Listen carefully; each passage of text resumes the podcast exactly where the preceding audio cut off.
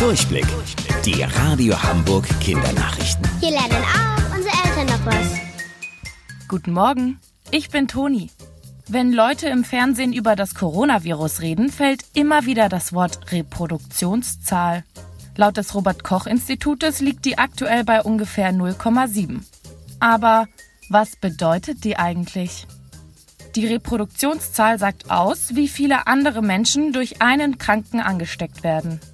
Diese Zahl wird ständig neu berechnet, denn sie ist tatsächlich sehr wichtig. Nicht nur für mögliche Lockerungen der Regeln, sondern auch für Krankenhäuser. Denn mit der Zahl kann ausgerechnet werden, wie stark die Zahl der Infizierten steigen könnte und zu welchem Zeitpunkt die Krankenhäuser überlastet wären. Das soll auf keinen Fall passieren. Deswegen sind wir ja auch alle zu Hause damit wir uns und andere vor dem Virus schützen. Ist die Reproduktionszahl über 1, werden mehrere Menschen von einem Infizierten angesteckt. Deshalb ist es sehr wichtig, die Zahl dauerhaft unter 1 zu bekommen.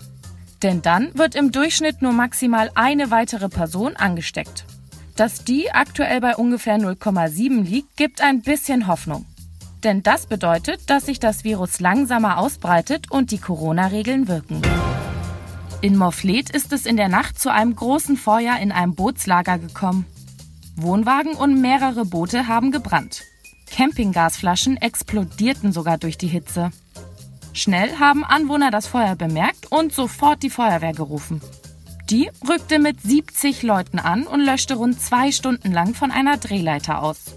Obwohl Menschen in den Booten und Wohnwagen geschlafen haben, als der Brand ausbrach, konnten sich alle rechtzeitig retten. So wurde zum Glück niemand verletzt. Warum es aber überhaupt gebrannt hat, ist noch nicht klar. Wusstet ihr eigentlich schon? Angeberwissen. Faultiere können bis zu 40 Minuten lang ihre Luft anhalten. Das ist mehr als Delfine. Die schaffen das nur für ein paar Minuten.